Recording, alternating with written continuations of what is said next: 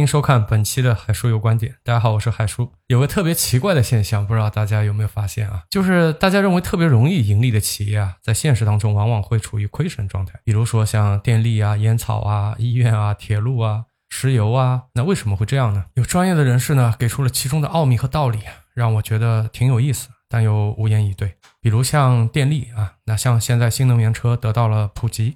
啊，我们国家的新能源车普及率应该是领先于全球的，电力的需求呢，必然肯定是越来越高了。那么，为什么电力公司还能亏损呢？专业人士就说了，电力亏损的主要原因是煤炭的价格上涨导致了成本的提高。另外呢，电力的需求下降了，注意是下降了啊，导致收入的减少。还有呢，是电力市场的改革导致了竞争加剧啊，因为这些原因呢，导致了电力亏损了。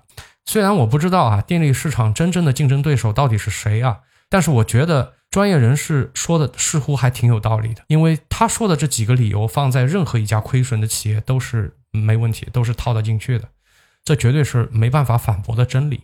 说完电力呢，我们再来说说烟草啊，烟草呢是。我们国家的一个第一纳税大户，这个大家应该都知道啊。烟民抽的每一包烟，支付的绝大部分的成本都是税。每包烟的实际成本是挺低的啊。我忘了，我我记得我好像在哪儿看到过一个资料啊，一包普通的烟的成本也就两块多钱，但是呢，售价差不多，哎，你就反正十几到几十块不等。加之中国有三点五亿的烟民啊，是这个星球上烟民最多的国家，就别这么说了吧。其实。人口过亿的国家也没那么多，没有大家想象的那么多。所以说，我们光烟民就有三点五亿，两者叠加，你猜怎么着？烟草公司还能亏钱，真是离了大谱了啊！说到这个烟草啊，我忍不住要跟大家多说几句，因为曾经有一段时间啊，烟草公司开店啊它是不设限的，也就是说，你有一个商铺啊，你就可以去申请。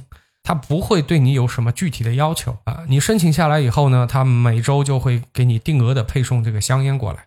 不是说你想要什么什么烟，不是这样的，它是定额的给你配送的。那么这个商铺呢，包含了我们城区的商铺，就市区的商铺，也包含了农村的商铺。所以呢，当时就有一批人钻空子了。当时在农村开了很多的这种店，平时呢这种店啊，它是不开门的啊。农村的这个店其实就是自己盖的房嘛，所以说成本特别低。你。一个农民楼，实际上下面可以隔出三四个店铺啊。他就说我这儿要开三四个店，只要你搞好上面的关系，这也能给你开出来。这些店平时都不开门，就等到烟草公司要去配送的时候，哎，就那天他去那蹲着，把那门给你开一下，就把配送的这些烟呢给拿下来了。这些农村的店啊，它的持有成本是非常非常低的，很多都是没有什么成本的。农村的烟呢，其实它不需要那么多，对吧？它不好卖。那城里的烟呢？说实话是不够卖的。任何一个烟民应该都知道啊，因为我以前我也是烟民嘛。到后来我是戒了啊，但之前我也呃做过很长一段时间的烟民，所以我是知道的。在城里特别畅销的那几几款烟吧，反正三四天以后就没了，就没了。所以他们城里的店就需要农村的店调剂过去。如果在那个时候啊，你在农村像这样的店，你能搞个三四个这种小店，那基本上现在你。啥活都不用干了，一周工作一两天啊，一年的收入大概是二十来万吧。我没瞎说啊，我身边就有朋友是差不多是这样一个状态。当然我知道网络上有很多特别有钱的人，对吧？他们可能是看不上的这个，就觉得哎呀这么点钱是吧？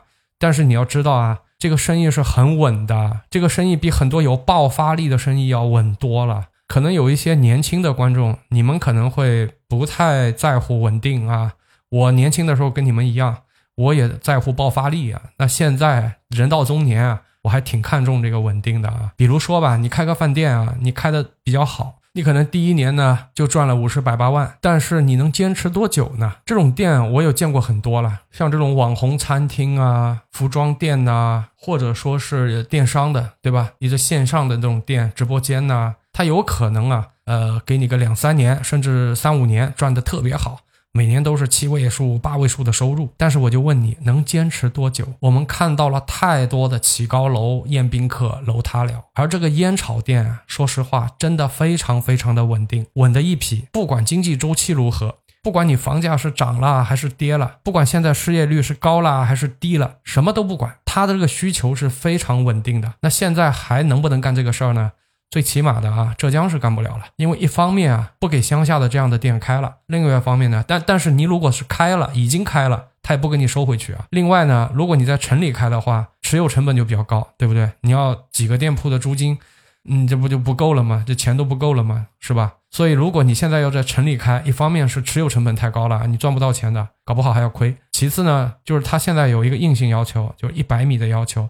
如果你的直线一百米距离之内已经有一家烟草店的话，那就不能再给你申请下来了。其实啊，做生意的人都不傻，大家可以关注一下，现在烟草店的密度是非常非常高的。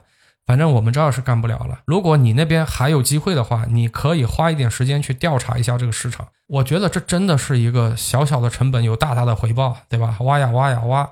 这挖超了一个大大的回报，并且这个回报稳的一批，非常的稳。跑题了啊，跑题了。这个 我们聊回来啊。那么专业人士对于中国烟草亏损的这个事情又是怎么解释的呢？我觉得这个真的是很牛的一件事情啊，能把这个东西给圆回来。专业人士说呢，烟草的规模太大了，啊，体量也太大了，所以需要庞大的这个管理和销售的这个成本。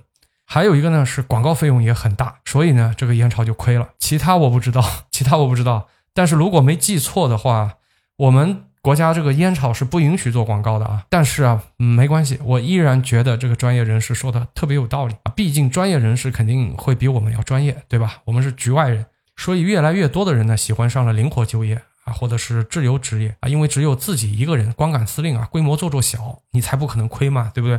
不然的话，你做大了什么用呢？你做大了。你利润高，那又怎么样呢？你看烟草，你看烟草，你看烟草做这么大，不还是亏了吗？对吧？另外呢，专业人士还表示啊，烟草行业呢也在不断的进步的啊，要跟上时代的。这个研发投入成本也是水涨船高，我也是实在搞不清楚啊，烟草行业它究竟需要什么样的研发，要花那么多的钱？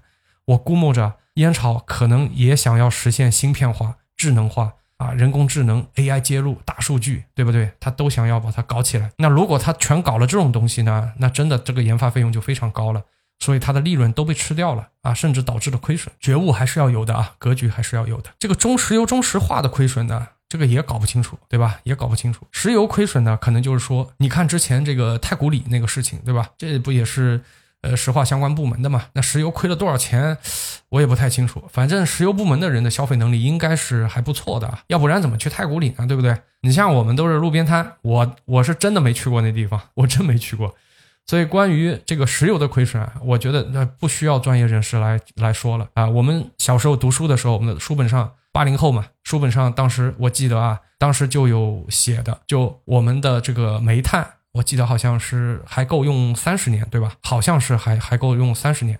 这个石油呢，还够用五十年啊，就没了，就枯竭了啊。呃，当时的书本应该是这么写的。现在三十年过去了，这个石油呢，反正还有啊，因为还没到五十年嘛，还有。那煤炭，我这个三十年应该到了啊，但是现在产量还还挺不错的，呃，也不知道怎么回事。反正这个，如果说你这玩意儿你还有五十年就没了的话，那物以稀为贵喽，所以它这个成本肯定会很高嘛，而且会越来越高嘛。